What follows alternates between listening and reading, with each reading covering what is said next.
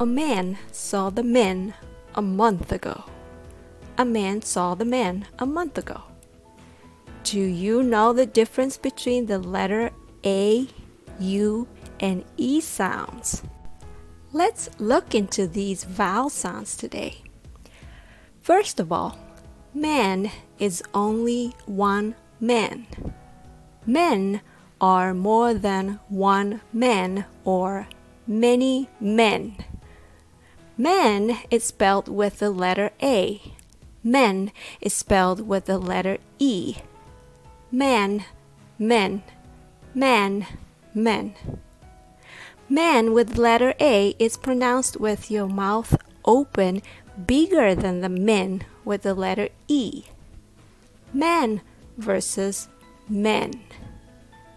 Now, month is pronounced with the uh sound like mug, run, or sun. Uh, uh, month, month. Although it's spelled with the letter O, it really sounds like the letter U sound. Uh. A man saw the man a month ago. A man saw the man a month ago. It's time for your practice. I hope you do it every day. Learning these little sounds can help your listening skill skyrocket. Thanks for listening.